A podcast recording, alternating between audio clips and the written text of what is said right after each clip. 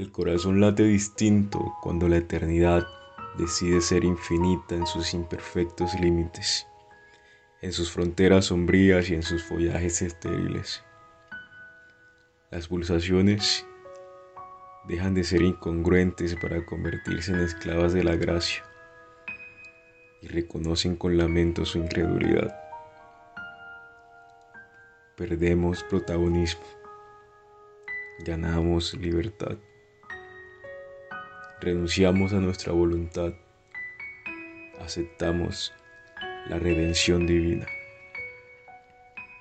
Todo se reduce a nada cuando apreciamos la transfiguración de la verdad.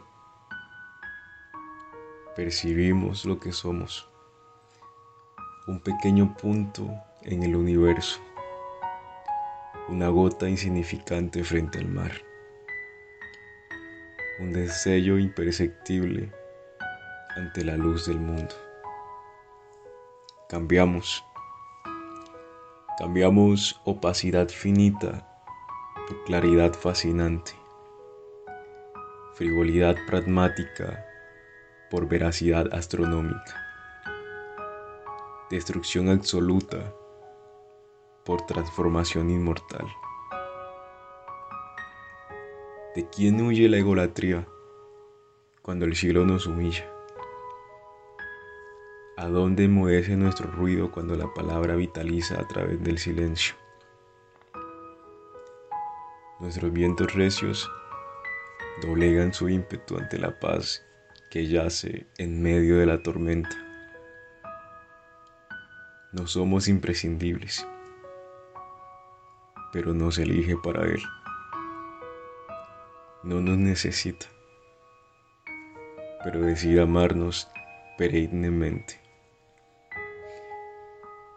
Retirémonos, retirémonos del centro para darle paso a la piedra angular.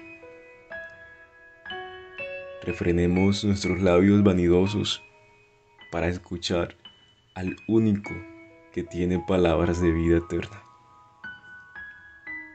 repudiemos seguir nuestros sueños para obedecer al que conoce el camino angosto.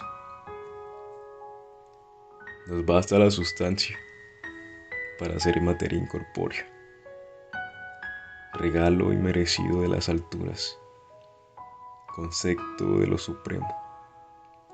La buena noticia, Jesús es más importante.